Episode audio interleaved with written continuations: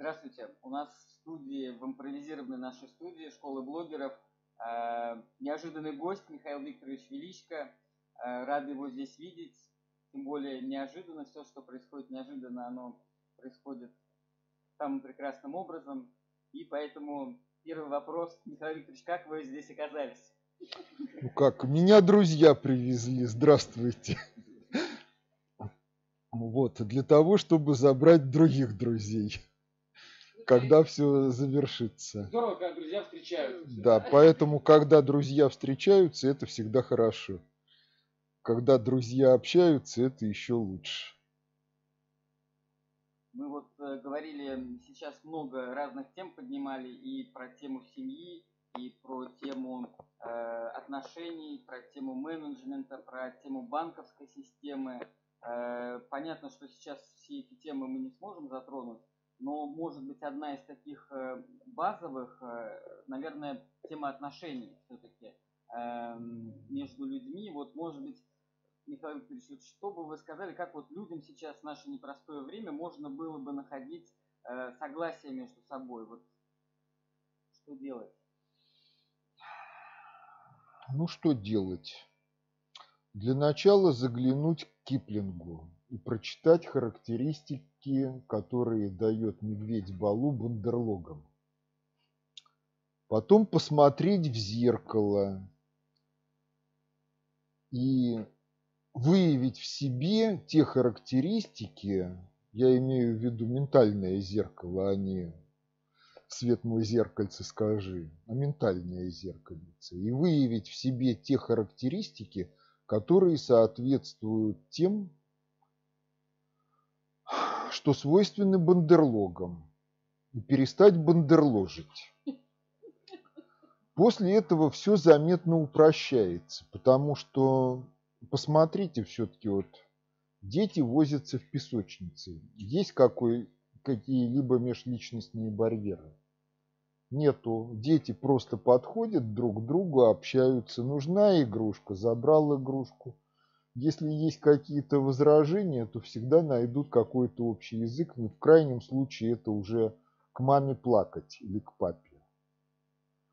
И вот эта вот бесхитростность в общении, ну, к сожалению, она нашей культурой убивается. И вот если ее возродить, эту самую бесхитростность в общении, и избавиться от страхов, предубеждений, ложной скромности, ложной стеснительности, видеть проблемы общества, видеть проблемы тех людей, с кем вы выступаете в общении, то все будет хорошо.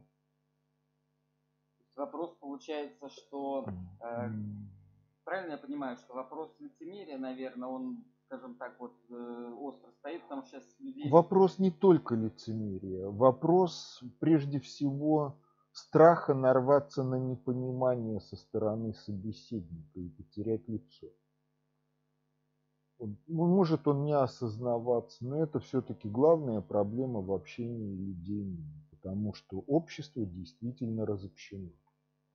А если вдаваться в рассмотрение, почему разобщено, то каждый несет личностные барьеры за которые не пускает других, в ряде случаев оправданно, а в ряде случаев просто трусит и боится быть искренним в общении с другими людьми. Но трусость и любовь, вот та неотмирная любовь, это вещи несовместные. Как в фильме «Доживем до понедельника», там Павел написал, да? Счастье – это когда тебя понимают. Что это такое, понимают? Что это такое вот понимание между людьми? Какое оно должно быть понимание? Это вопрос, в общем, более сложный для такого краткого объяснения. Потому что в нашей школе, в общем-то, мы изучаем формалистику языка, а не его суть. Если говорить о сути языка, то Слова – это просто пустые формы. Как сказал Горький, слова – это одежда, в которых предстает мысль. А мысль, она, в общем-то, не словесна. Но мысли это наша субъективная калька с информацией объективного мира.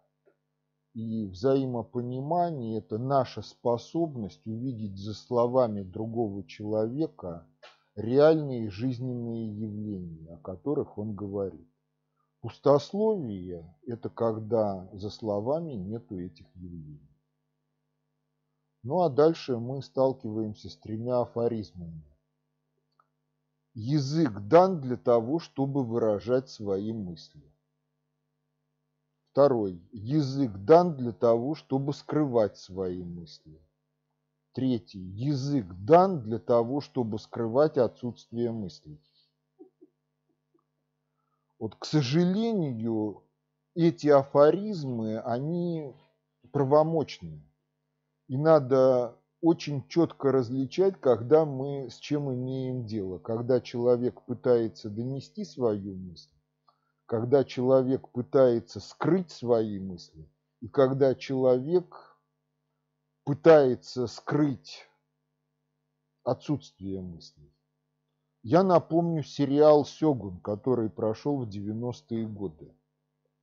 Там была характеристика господину Таранаги выдана в следующих словах. Господин Таранага очень умный, он редко ошибается. Вспомните, как реагировали люди в большинстве своем на Горбачева. Михаил Сергеевич очень умный, он может долго и много говорить без бумажки. Понимаете, вот это два разных критерия оценки ума. Редко ошибается – это одно. Много говорит и скрывает отсутствие мысли, и скрывает разрушительные и враждебные мысли – это другое. Но вот если диалог строится на том, что оглашение не противоречит умолчаниям, и то, что осталось в умолчаниях, можно раскрыть в новых оглашениях, и они дополнят и детализируют ранее сделанное, ранее сказанное, то тогда надо заботиться только о том, чтобы человек редко ошибался. Как научиться вот этому развлечению? Что человек говорит? Что он скрывает за своей речью или наоборот, что открывает? Ой, знаете, это все-таки конкретика. Что человек говорит, что скрывает. И опять же здесь надо понимать, что, к сожалению, мы живем в эпоху, когда образование делится и вообще наука на две категории.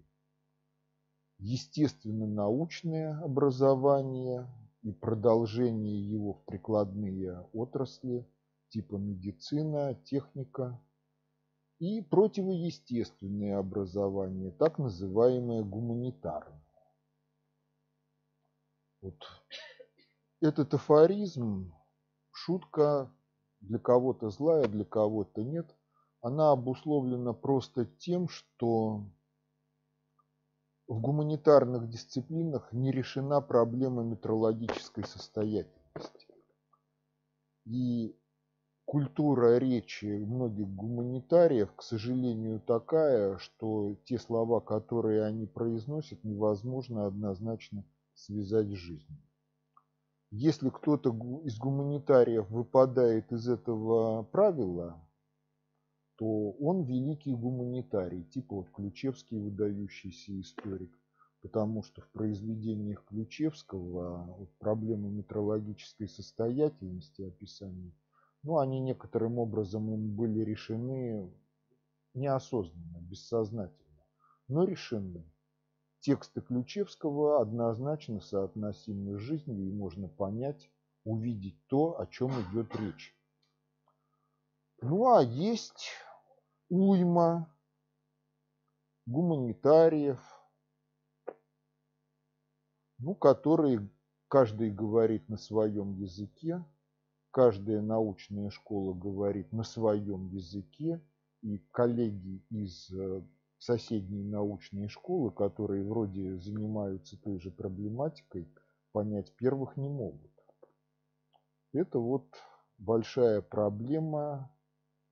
Она проистекает из культуры языковой общества в целом и только таким специфическим образом выражается в гуманитарных науках. Потому что в технике, в естествознании такой подход невозможен. Потому что если вы написали какую-то ахинею, то самолет не взлетит. Если самолет не взлетит на основе тех рецептов, которые вы дали, то вы олух. Вам в этой сфере деятельности делать нечего. А в гуманитарных дисциплинах, где проходит границы между субъективизмом как инструментом познания и субъективизмом как разновидностью солипсизма, когда человек живет в своем собственном мире, а внешний мир для него вроде как существует, но должен жить в соответствии с его представлениями, а не в соответствии с объективными законами, которые обуславливают течение всех процессов, в том числе и процессов нашей психики. Это вот для солипсистов не обязательно.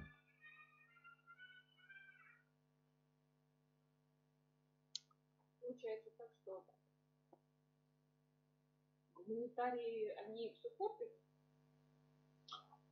Нужно по-другому? Они не портят, они не портят, они просто недоразвиты, им надо помочь развиться. А для того, чтобы помочь развиться, гуманитарии наконец должны понять, что информация – это объективная категория бытия, а не продукт деятельности нашего мозга и интеллекта. И не продукт деятельности гуманитариев. Ну, естественно, что не продукт деятельности гуманитариев, что информация не существует в этом мире без систем кодирования.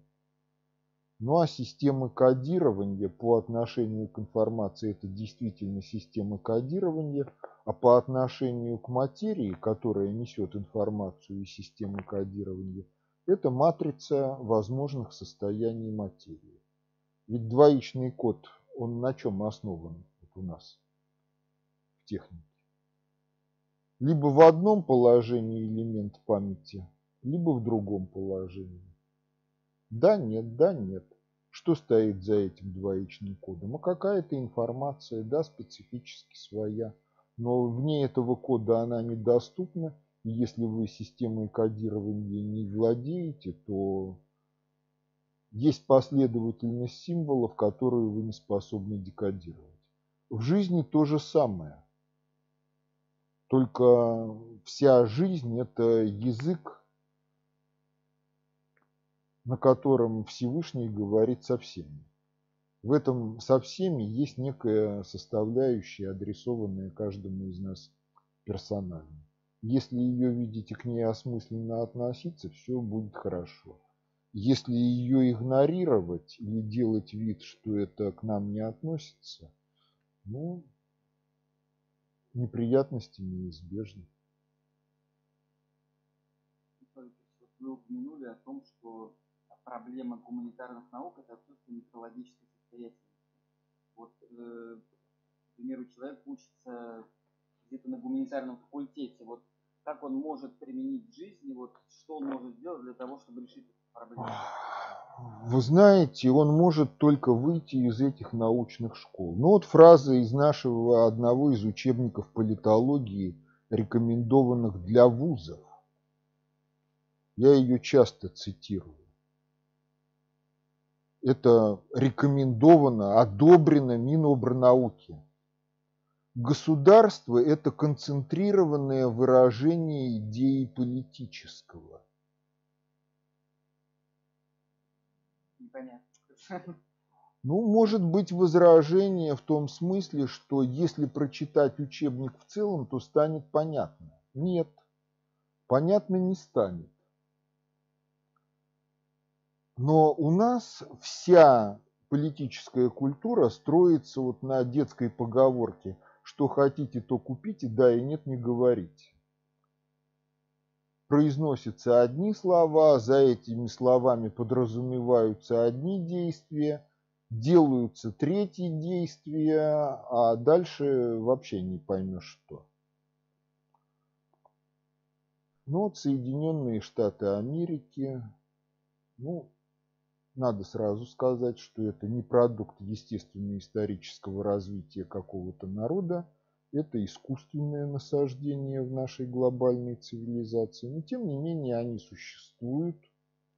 В них есть какая ни на есть политическая культура, и Соединенные Штаты более-менее успешно решают свои проблемы, даже очень тяжелые проблемы, на протяжении всех 300 лет своего существования.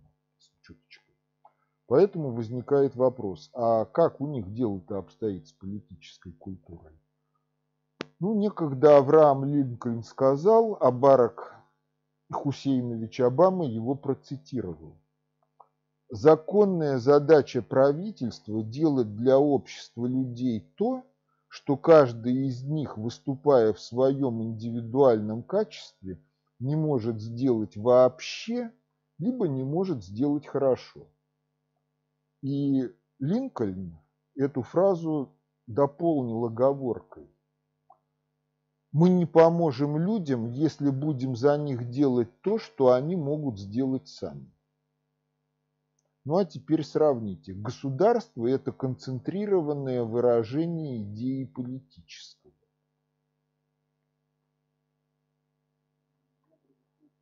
Никаких образов нет. Но если возвращаться вот к фразам Линкольна, то возникает вопрос – в нашу конкретную эпоху, что люди могут сделать сами, что люди сами не могут сделать. Если вот стало понятно спектр дел, которые люди могут сделать сами, и спектр дел, которые люди не могут сделать сами, то спектр дел, которые люди могут сделать сами, это обязанность государства. Если это обязанность государства, то встает вопрос о научно-методологическом обеспечении госуправления. Что мы имеем в аспекте научно-методологического обеспечения госуправления? Государство – это концентрированное выражение идеи политического. Давайте подойдем к этой фразе тупо с позиции общенаучной методологии. Хорошо, концентрированное выражение. В чем будем мерить концентрацию идеи? В молях на литр? Молях чего? Спирта на литр воды? Или как? Второй вопрос. Идея политического, она как первична по отношению к объективной реальности, либо идея политического – это следствие того, что в объективной реальности есть. Дорогие авторы, что такое политическое как феномен общественной жизни? Как он преобразуется в идею политического? Как психика работает в процессе преобразования политического как феномена в идею политического? Если психика глючит, то чего получится? Вот учебник политологии должен давать внятные ответы на эти вопросы, если это наука. Если на эти вопросы в принципе невозможно дать ответы, то кафедры политологии во всех вузах надо разогнать и провести ревизию кадрового состава на тему о том, кто там будет работать и чему он будет учить. Причем вопрос о ревизии, он вставал дважды. Первый раз э, вопрос о ревизии вставал, опять же, в Соединенных Штатах, когда Рузвельт выводил Штаты из Великой депрессии.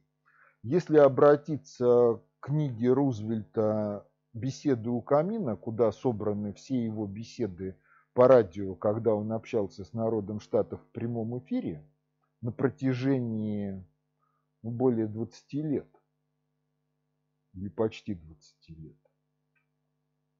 то там в одном месте есть упрек, что мы не можем опираться на экономическую науку, в которой экономисты меняют свои законы раз в пять лет. Поэтому мы создали комиссию, которая должна посмотреть, что реально происходит в экономике и что в ней делать. Это вот первый раз встал вопрос о ревизии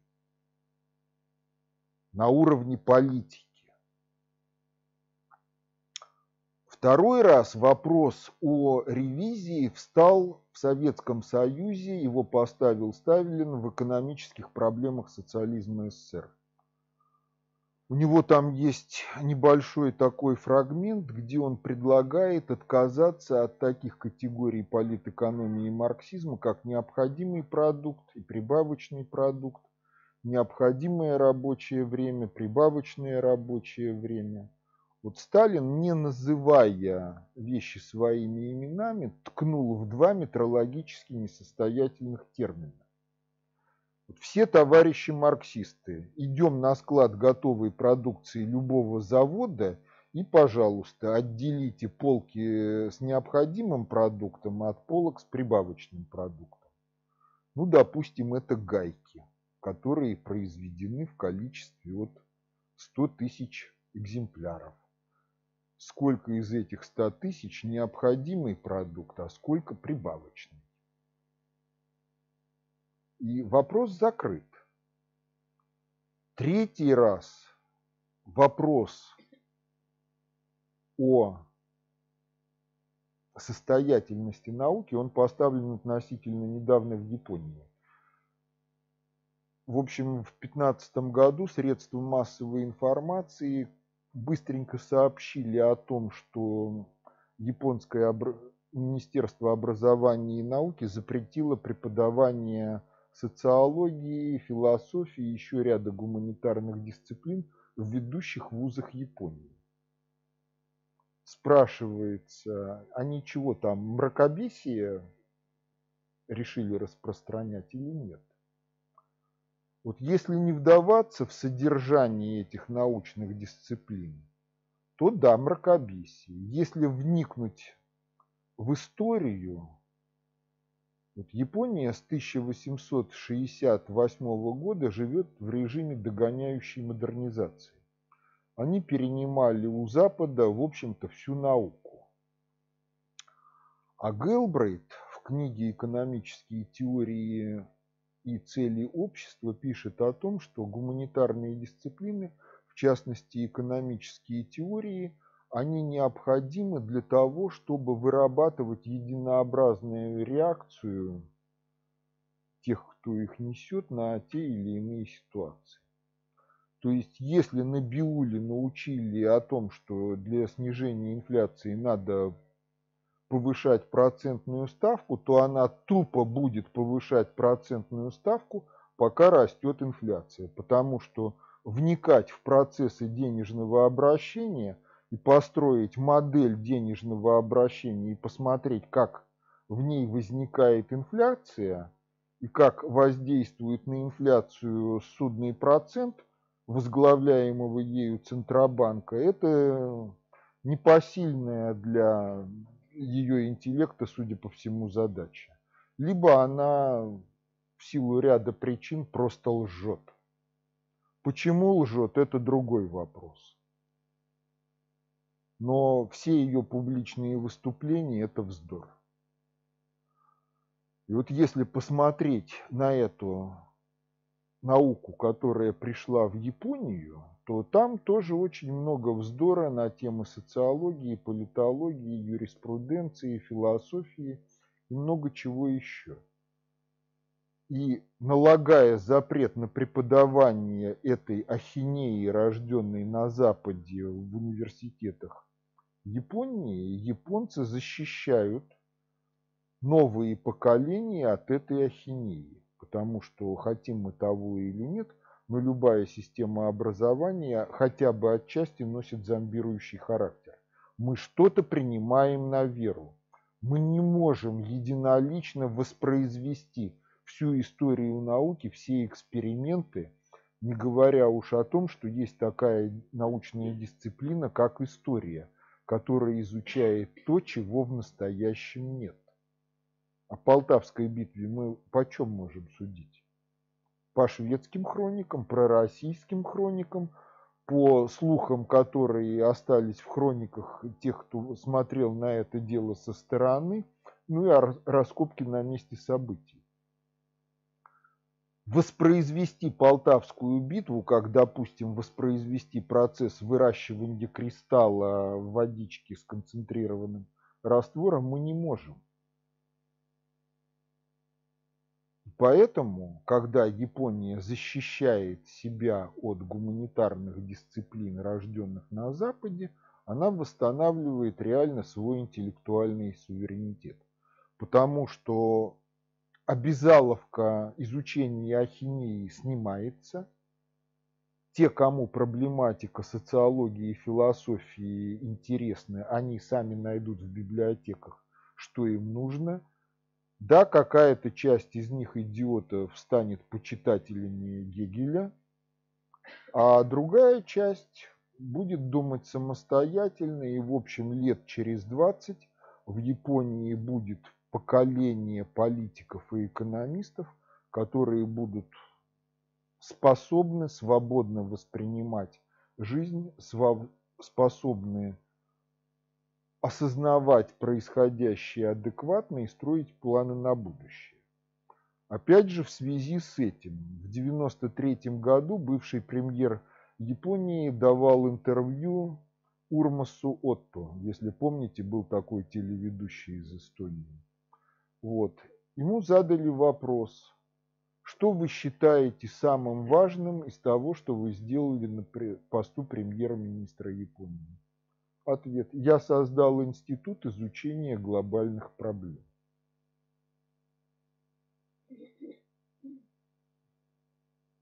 То есть там поставлен вопрос о выработке научно-методологического обеспечения государственного управления. А у нас пока государственное управление строится на том, что политология изучается по учебникам, в которых написано, что государство – это концентрированная идея выражения идеи политического, то отличниками могут быть только левополушарные идиоты, которые не способны соображать, и они накосячат в экономике и управлении ого-го как, и могут накосячить так, что даже лихие 90-е покажутся эпохой процветания. Просто потому, что не тех учили, не тому учили и учили не так.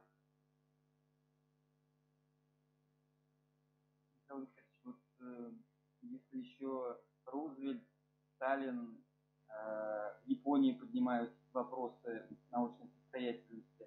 Если у нас кто-то из политиков, кто осознает это, понимает, или, может быть, какие-то движения, которые могут в этой... Знаете, что касается политиков, если кто-то из политиков есть, то он никогда публично об этом не скажет. Ну, по крайней мере, в сложившихся ныне условиях.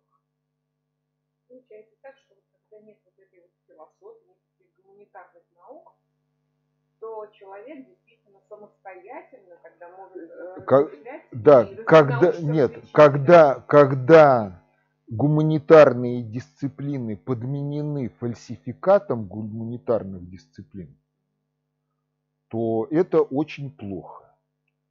Если это безобразие прекратить, то неизбежно думающие люди породят адекватные гуманитарные дисциплины, на основе которых будет стерта или засыпана мировоззренческая пропасть между гуманитарным и естественно-научным образованием и гуманитарными дисциплинами. Ну, вы понимаете, ведь если человек часть природы, то все гуманитарное должно быть продолжением естествознания в сферу общественной жизни.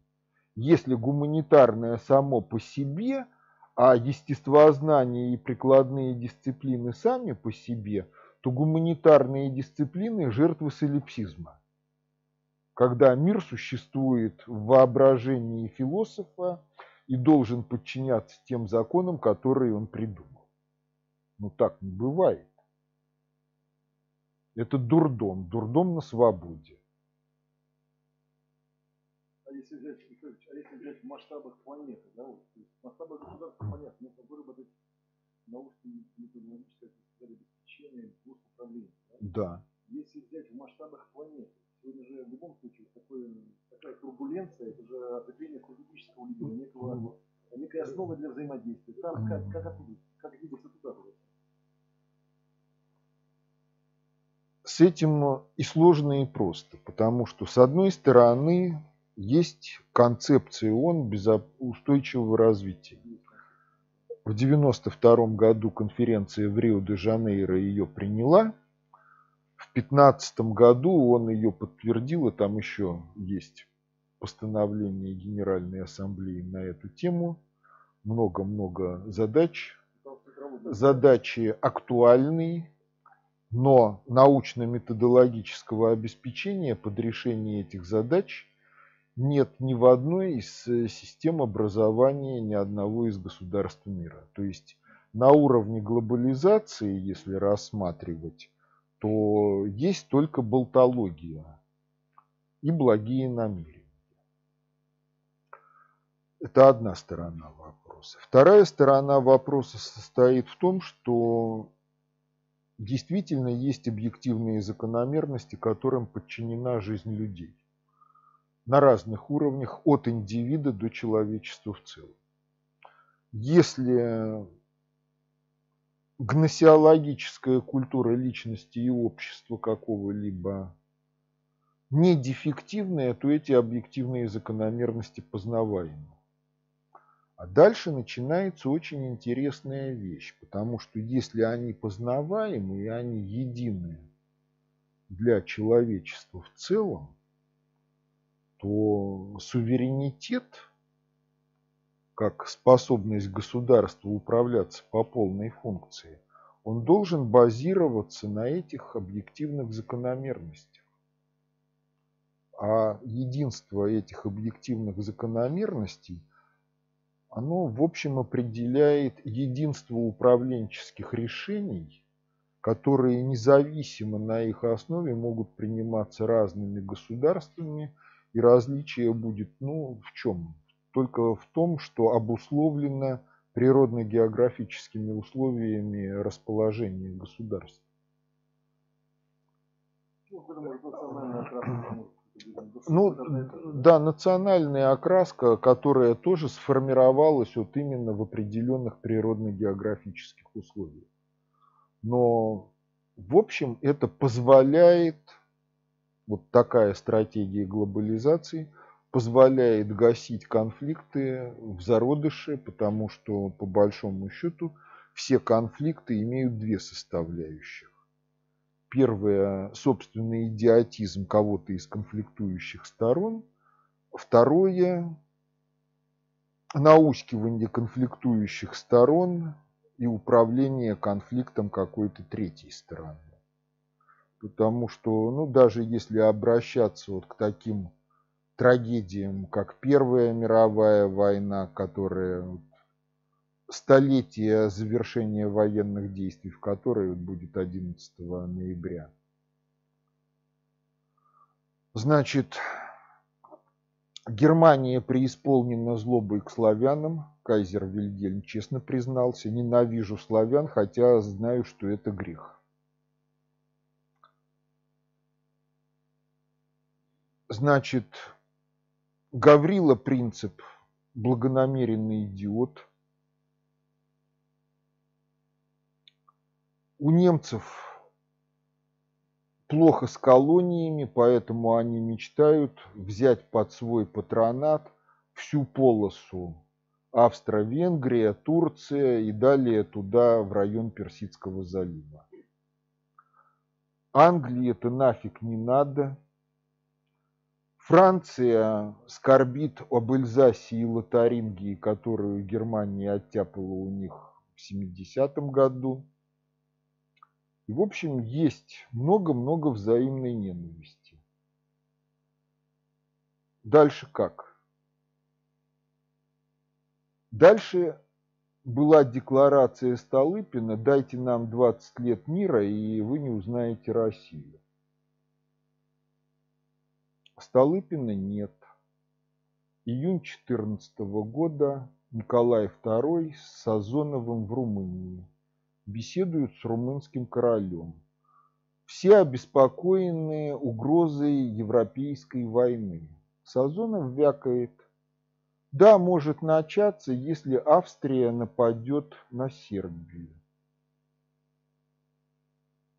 В тот же день румынский король отбивает телеграмму в Вену который пересказывает беседу с Сазоновым. А для кого-то эта телеграмма. Россия отказалась от позиции Столыпина. Война назрела. Если Австрия нападет на Сербию, будет война. Чего надо сделать? Надо дать повод к войне. Масонство аккуратненько манипулирует – и в течение месяца происходит событие в Сараево. А дальше все идет в автоматическом режиме. Чтобы немцы не сомневались, за несколько дней до войны принц Генрих Прусский побывал в Англии, интересовался позицией Англии. Ему король сказал, что да из-за каких-то там разборок на Балканах, да нафиг это Англии надо. Он приехал и доложил об этом папе.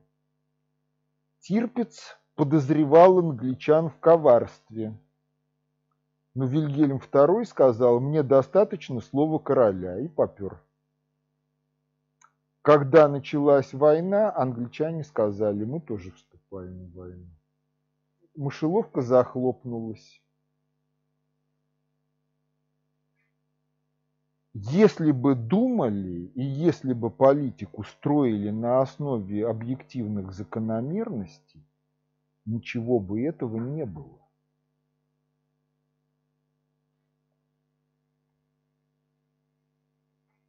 Сейчас чтобы кто должен быть сейчас глобальным лидером? Кто может объективно стать глобальным лидером? То есть я так понимаю, что все эти передряги, они так или иначе, да, они должны привести к тому, что кто-то поведет за собой локомотив. Или покажет пример, по крайней мере.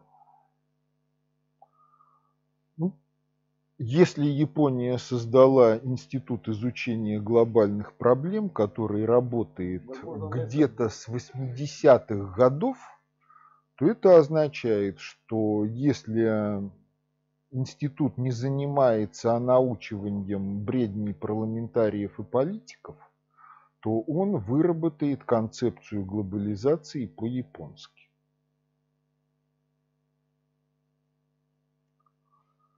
Вот. Это, же, если это да, если институт занимается действительно выработкой научно-методологического обеспечения госуправления. Особенности, вот. прежние обиды исторические не наложатся?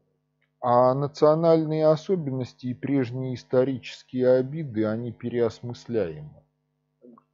Поэтому в зависимости от того, как и чего переосмысляем, тот результат и получаем.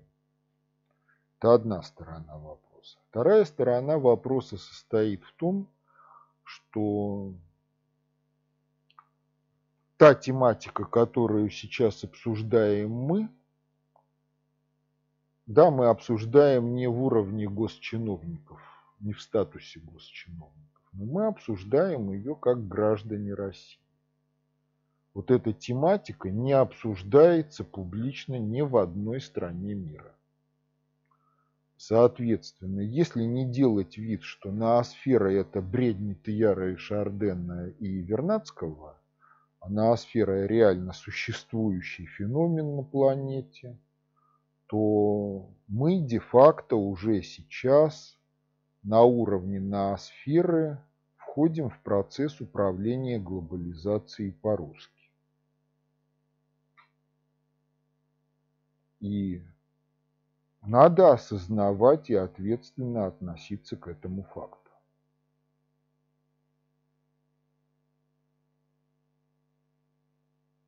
Мысль материальна. И поэтому, излучая правильные мысли, мы порождаем, ну, с точки зрения физики, некие колебательные процессы.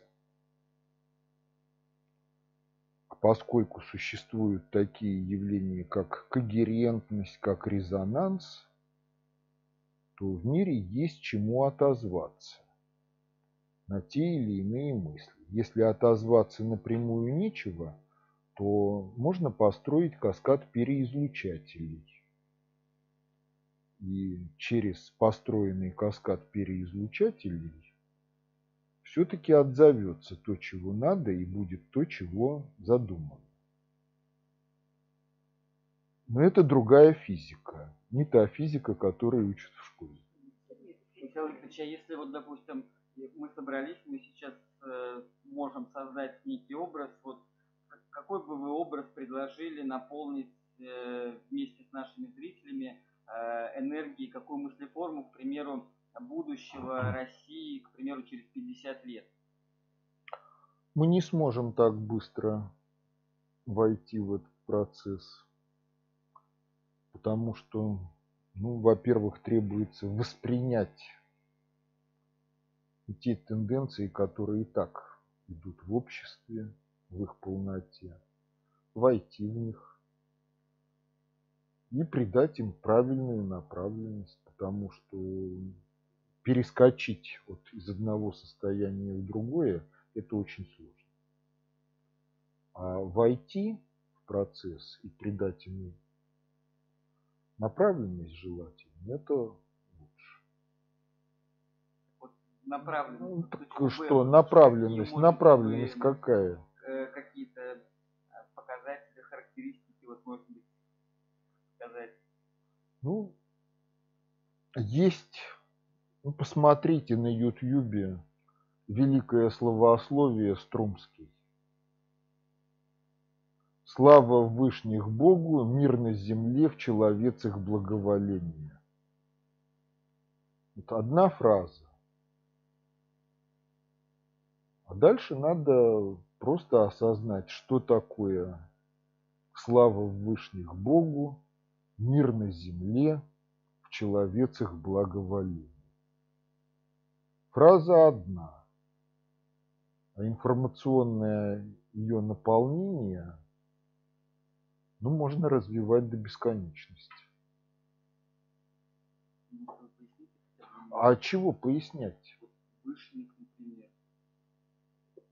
Ну, просто зайдите на YouTube, найдите это на Струмский. Найдите.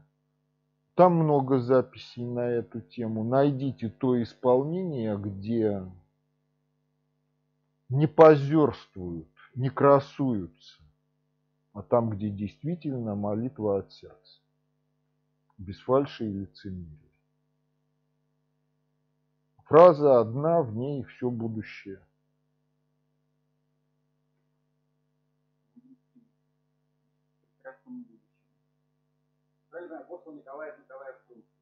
Да.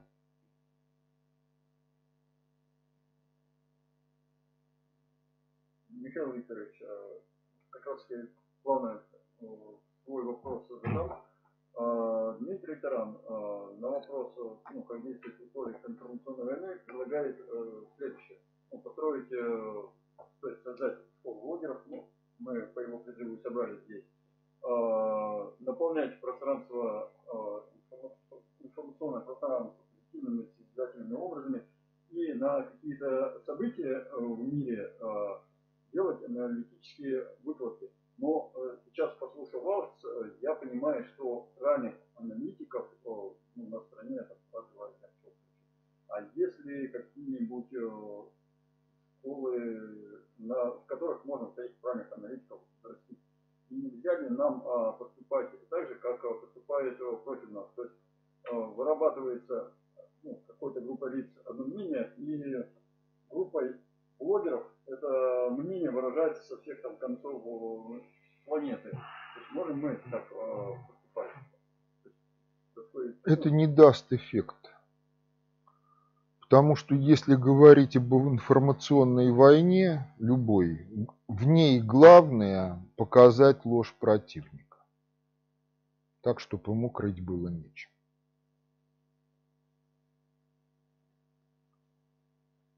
Что касается подготовки аналитиков, ну, во-первых, не всех, не все готовы к тому, чтобы их учили этому. Потому что база – это очень широкий кругозор, может быть даже не очень детальный, но так, чтобы у человека были в психике, в его картине мира определенные связи – казалось бы, не связанных вещей. Древний Египет, современность, что-то там где-то когда-то в Китае, в то же самое время что-то где-то в Америке. Физика и психология. В сложившейся системе образования это тут, а это там. А между ними вот тут пропасть. Вот а не должно вот этого быть. Если человек в себе вырабатывает вот эту вот картину мира, то, в общем-то, понимаете, главная задача мировоззрения, если под мировоззрением понимать совокупность образов, мелодий, которые есть в психике человека, это быть моделью мира. Модель мира позволяет моделировать течение реальных событий в темпе, многократно опережающем это самое течение. И если вот вы выходите на то, что можете моделировать в темпе опережающем, то действительно много чего можно понять. Но будущее, оно многовариантно. Если ничего не делать, будет какой-то один вариант. Если чего-то сделать, этого варианта не будет. Ну, вопрос, будет лучше или хуже? И тогда следующий вопрос, а что надо сделать, чтобы было лучше? И следующий вопрос, а что такое лучше? То есть, э, какой смысл состоит за словами «Слава Вышних Богу, мир на земле в человецах благоволении»? Потому что при тупом механистическом подходе мы можем получить то, что осмеял Станислав Лем еще в 1952 году. У него среди дневников Йона Тихого есть э, путешествие на планету инодиотов. Они очень хотели порядка на планете, построили супервычислительную машину, которая занялась вычислением того, что это такое за порядок, стала управлять всем и пришла к мысли, что главная помеха на планете – это сами индиоты – и занялась истреблением идиотов для того, чтобы на планете был порядок. Вот. Лем написал это как шутку в 1952 году. Но реально дело обстоит таким образом, что если человек создает ЭВМ, программную среду, искусственный интеллект, то это продукт информационно-алгоритмический, в котором выразилась его нравственность. И вот первые такие публичные выходки искусственного интеллекта, о которых сообщалось год или два тому назад, искусственный интеллект, проанализировав интернет, быстренько пришел к идеям гитлеризма. Почему? Потому что программисты, которые его строили, выразили в нем свою нравственность, а нравственность западной цивилизации – это расизм. Все остальное – это неполноценно. Черчилль об этом говорил прямо, что он не, не жалеет ничего в отношении аборигенов Австралии, просто дефективная раса уступила место более развитым. Чего они успели? Голод в Бирме. За несколько месяцев э, два или с половиной миллиона человек вымерли от голода. Черчилль числится демократом, борцом за демократию, за права человека и так далее. Но вопрос, кто человек? Берманцы, индийцы не человеки с его точки зрения. Аборигены Австралии не человеки. Тоже интересный момент. В 1855, по-моему, году, в общем, во время Крымской войны англо-французская эскадра была на Камчатке. Пытались высадить десант. В общем, англо-французам там набили морду, набили довольно жестоко. После этого британский адмирал застрелился.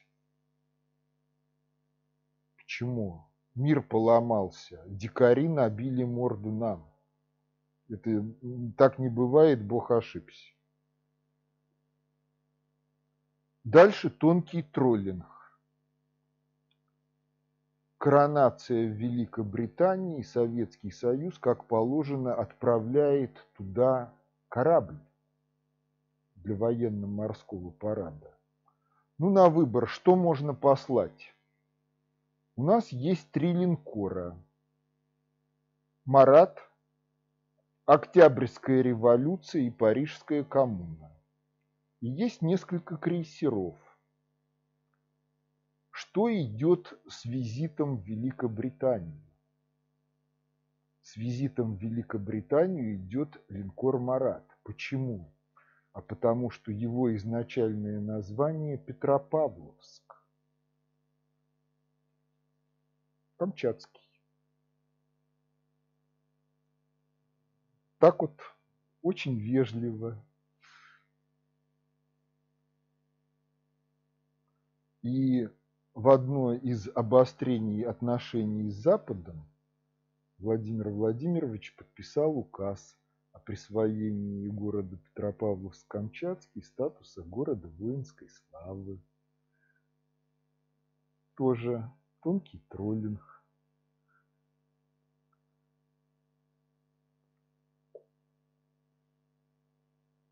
Еще один вопрос. Э, смотрите, сейчас э, в России очень много ну, с одной стороны, позитивно направленных на одно и то же направление. Ну, много, множество э, патриотических групп, множество средних ну, множество групп, собранных там, по определенным критериям. Но все они как-то образовали. А, как вообще э, нам действовать, чтобы э, собрать все это вместе? Понимаете, тут надо преодолеть шутку Салтыкова-Щедрина. Салтыкова-Щедрина есть такая шутка в одном месте. Нигилист – это человек, который любит Отечество по-своему, и которого капитан-исправник хочет заставить любить это же Отечество по-своему. Ну, чтобы было понятно, нигилист в те времена – это революционер-диссидент, инакомыслящий. А капитан-исправник – это глава областного управления ФСБ. Вот. Они оба любят Отечество, но каждый по-своему. Почему происходит вот это каждый по-своему? А происходит все из того, что каждый, кто мнит себя патриотом, в большинстве случаев мнит себя патриотом на основе право... какой-то определенной идеологии. Одни православные, говорят патриоты. Соловьев Владимир Рудольфович пишет книгу «Мы русские, с нами Бог». При этом он говорит, что он иудей. Мусульмане тоже патриоты, многие. Есть атеисты-патриоты, кто-то из капиталистов претендует на патриотизм, Зюганов тоже на, за патриотизм, Жириновский тоже за патриотизм. Но у всех свои идеологии. Следующий вопрос. А откуда берутся идеологии? что идеологии по существу своему представляют? Идеологии – это совокупность мнений по каким-то вопросам, причем мнений, готовых к употреблению. Откуда взялись мнения? А мнения взялись из гносеологической культуры, то есть методология познания и творчества. А методология познания и творчества – это инструмент порождения идеологии. Вот если вы обратитесь к истории кумранской общины и почитаете, что пишут о ней, о ее устройстве, а потом посмотрите на эпоху становления католицизма, то трудно миновать мнение, что кумранская община – это социальный эксперимент, в ходе которого прокатывалось будущее учение католической церкви.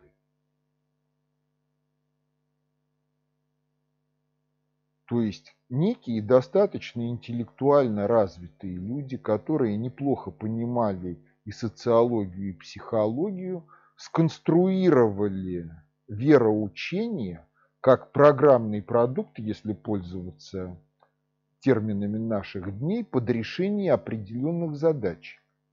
После этого встает простенький вопрос. Если мы это внедряем в общество, у нас получится, а кто его знает? А давайте-ка мы соберем некоторое количество людей и посмотрим, чего будет.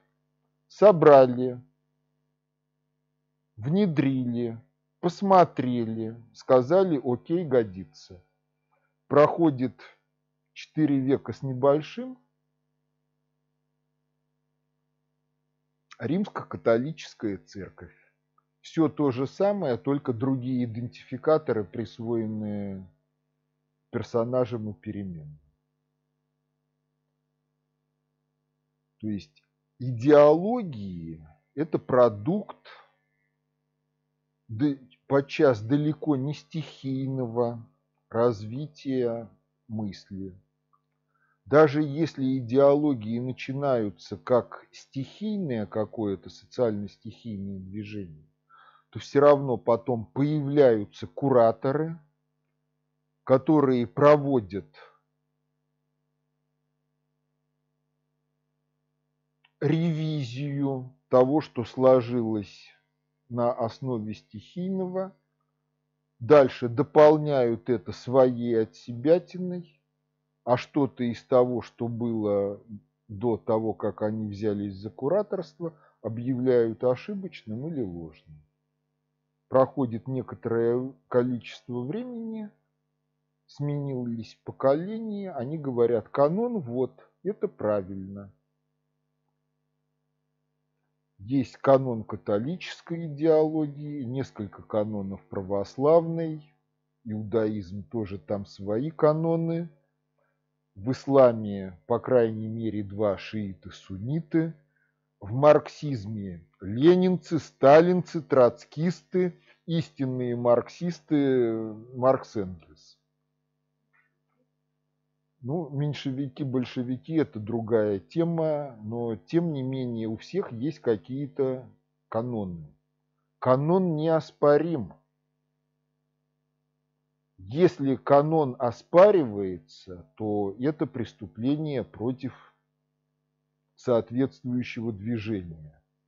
Но если дело доходит достаточно далеко, появляется святая инквизиция, которая бдит за каноном и его соблюдением.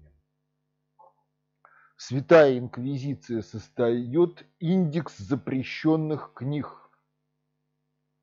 Правоверные не должны его читать. Но поскольку развитие культуры не остановить, проходит несколько столетий, и те, кто ввели индекс запрещенных книг, они уже не монополисты на идеологию. Почему? А потому что все-таки люди чего-то как-то познавали и осмысляли.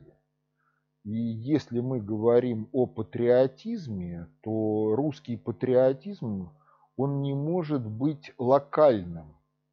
Типа патриотизм в пределах Рязанской губернии или в пределах своего садового участка, вот в пределах забора. Русский патриотизм, он глобален. Он не агрессивен, но он глобален. Потому что русский патриотизм, он ориентирован, опять же, вот на реализацию слов из великого словословия. Слава Вышних Богу, мир на земле, в человецах благоволение. Во всех человецах. В англоязычных, в японоязычных, в русскоязычных, во всех благоволение. Но какой смысл стоит конкретно за словами великого словословия, это вопросы гносеологической культуры, то есть культуры того, как мы познаем и осмысляем мир. Если говорить о творчестве, то творчество – это познание возможностей как предпосылка к творчеству, потому что если вы возможности не выявили, вы не можете творить. Если выявлены возможности, вы предпринимаете попытку их реализации. Если вы возможности выявили правильно, возможности жизненно состоятельны, то вы сотворили. Если вы ошиблись на этапе оценки возможностей, ваш творческий продукт будет большой ошибкой, может быть безопасной для окружающих, но может быть и опасной. Поэтому, если говорить о патриотизме, то вот с уровня идеологии надо подниматься на уровень методологии познания и творчества. Потому что, опять же, информация объективна, психика человека информационно-алгоритмическая система. Если она глючит, можно докопаться до причины и устранить их, и тогда все патриоты независимо друг от друга приходят к аналогу того, что дважды два – четыре. Но в вопросах единства мнений оно вырабатывается и гарантируется при условии, что гносеологическая культура на высоте. Мы живем в обществе, где ну, в советские времена в учебнике обществоведения немного было о философии марксизма, немного там говорилось о диалектике, именно как о методологии познания. Далее, кто попал в вузы, в вузах курс философии обязателен, тоже диалектика, но курс построен таким образом, что Люди, когда слышат слова диалектика, гносеологии, они норовят слинять от этого куда-нибудь подальше, потому что и курс построен был неправильно, и роль методологии познания в жизни большинством не осознается. Кроме всего прочего, в европейской традиции Гегель подменил диалектику тремя законами логики. Диалектика все-таки изначально это искусство постижения истины путем постановки вопросов, то есть выявление неопределенности. А искусство, любое искусство, оно не алгоритмизуется.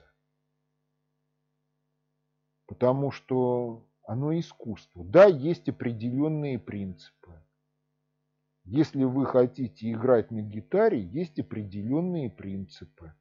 Какой формы должна быть гитара, какого размера, как ее настроить, как нажимать левой рукой на струны, прижимая их к ладам, если лады есть, и как пальчиком дергать струны для того, чтобы она звучала. Это принципы.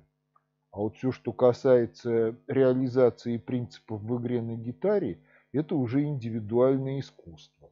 И даже если есть ноты, то одна и та же мелодия, одно и то же произведение в исполнении разных людей будет звучать по-разному.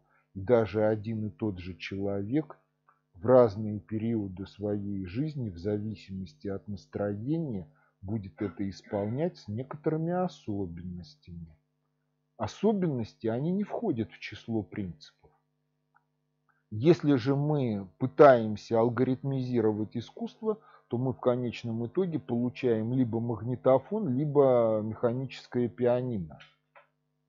Да, оно тоже построено на каких-то принципах, более-менее близких тому искусству, в котором оно проявляется, но все-таки это уже не искусство. А дальше получается так, что любой познавательно-творческий акт, он дважды уникален. Во-первых, уникален сам человек, познающий творец. И второе, если, допустим, вот вы доказываете, ну просто для того, чтобы поупражняться теорему Пифагора хотя бы, ее можно доказать многими способами. Да, вы доказали. Но второй раз повторять тот же алгоритм, а, это что? Это уже не познание и не творчество. Поэтому, хотя принципы могут быть общими, но искусство их применения к знанию, искусство их применения в творчестве – это всегда своеобразно и уникально.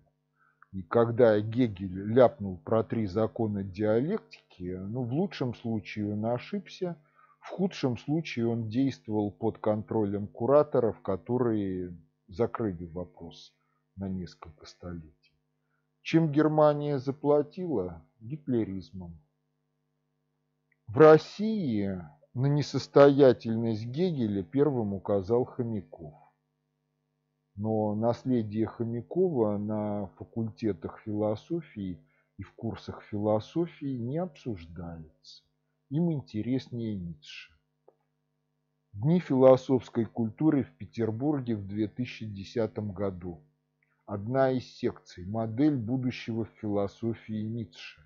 Ребята, какое будущее? Он кончил жизнь в дурдоме.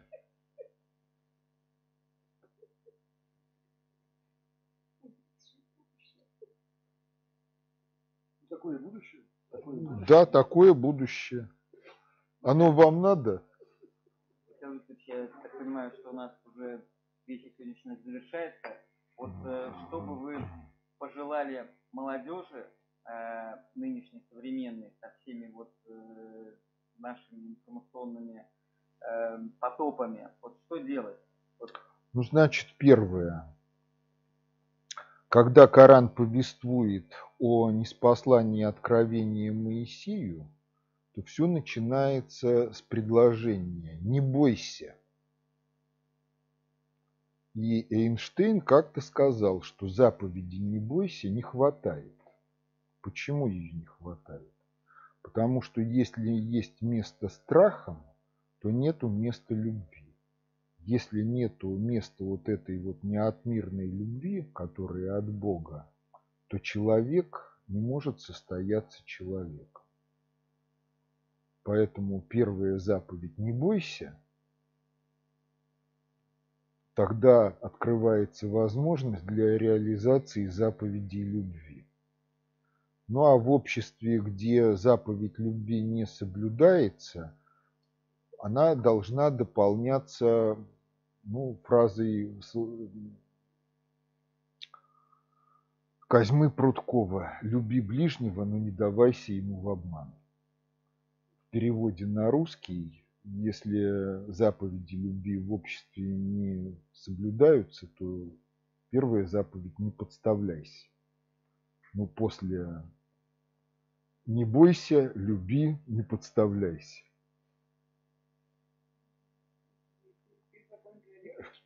Это не законы смелым будь. Не, это не вопрос будь смелым. Не убрать, скажем, как вот Не, просто не, здесь дело не в этом. Просто надо учиться пользоваться частицей не так, чтобы это пользование не было разрушительным. Она не зря присутствует в языке, но у многих отношение к ней примерно такое же, как вот слово «последний» заменяют на «крайний». когда речь идет о хронологии. Крайние ребята это все-таки в пространстве. А в хронологии он последний, причем опять двусмысленно. Последний вообще, либо последний на данный момент. Да. Завершающий, последний в смысле завершающий, или последний в смысле текущий на данный момент. Поэтому, в общем-то, многие вещи, они обусловлены тем, какие смыслы мы вкладываем в общеупотребительные слова. И наше отношение к ним, оно многое определяет. А когда мы становимся рабами суеверий, ничего хорошего не получается. Мне кажется, что в институте изучения глобальных проблем Японии читают я не знаю, чего они там читают и читают ли вообще, потому что, ну, в общем, понимаете, вот вопрос с чтением книг ВПСР и переводом их на другие языки, он не самый простой вопрос. Ну, во-первых, если вы берете толстую книгу, хотя бы ту же мертвую воду, и переводите ее на какой-то язык то при переводе сразу же исчезают ассоциативные связи, которые есть в русском языке. И вы оказываетесь перед необходимостью написать комментарий переводу, который будет еще толще. Следующий вопрос. Кто будет читать перевод плюс комментарий? Будут читать узкие специалисты. Вот. Да, надо учить русский язык. Но, в общем-то, понимаете, вот проблемы Украины, они в чем? Главная проблема, на мове нет ни одного текста, ради изучения которого имело бы смысл эту мову учить. То есть, понимаете, когда Маяковский написал «И будь я негром преклонных годов», я выучил русский бы только за то, что на нем разговаривал Ленин. Там был смысл, потому что на русском языке в ту эпоху были выражены смыслы, которые не были выражены ни на каком другом языке. И вот сейчас, в общем-то, дело обстоит примерно так же. Материалы концепции общественной безопасности выражены на русском языке. Когда встают вопросы о переводах, мы даем рекомендацию тем, кто хочет переводить. Поймите по-русски, изложите по-немецки, по-английски, по-французски сами. Иначе никак. Если это изложить по-немецки, по-французски, по-английски, не как перевод, а как повествование, как повествование, аутентичное исходное повествование на языке другого народа. Это будут уже читать не только узкие специалисты.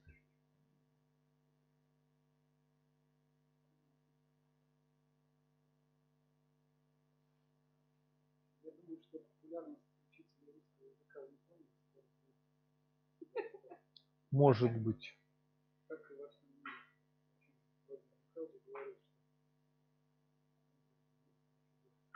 Ну, никуда не денешься.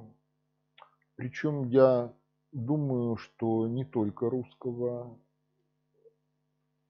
еще арабский. Понимаете, вот если исходить из того, что предназначение языка обмен информацией, то это неправильное понимание. Потому что предназначение языка – это управление матричными эгрегориальными процессами прежде всего. А надобность в обмене информацией возникает тогда, когда у нас нравственная несовместимость людей друг с другом не позволяет пользоваться телепатией. Тогда возникает потребность в членораздельной речи как инструменте передачи информации от субъекта А к субъекту Б. Причем в этом качестве членораздельная речь очень плохое средство. Потому что вот все, что я успел тут наговорить, где-то в своем внутреннем мире я могу держать в течение каких-то миллисекунд, плюс к этому еще много чего из того, что я не успел проговорить. Это одна сторона вопроса, то есть очень медленно и долго. Вторая сторона вопроса – неоднозначность распаковки информации из слов. Ну вот я говорю машина. Какую я машину имею в виду? Запорожец, Линкольн или паровую машину на паровозе? Какую машину? И вот это вот показатели того, что членораздельная речь это все-таки не для того, чтобы мы обменивались мыслями.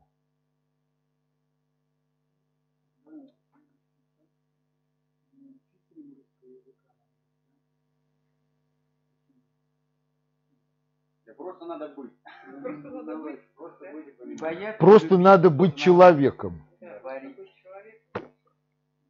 О чем мы в детстве все узнали из мультфильма про Баранкина. Баранкин будь человеком. Это, это и будет девиз нашей сегодняшней встречи. Баранкин, тот, который сидит, да и нам всем. Будь человеком. Николаевич, благодарим вас, что вы посетили нас случайно, но мы так знаем, что Вот, случай, ну, в общем, Бога, да, который- в общем, случайно так получилось. Я тоже рад, что мы пообщались, поговорили. Будем рады видеть вас. Спасибо, спасибо.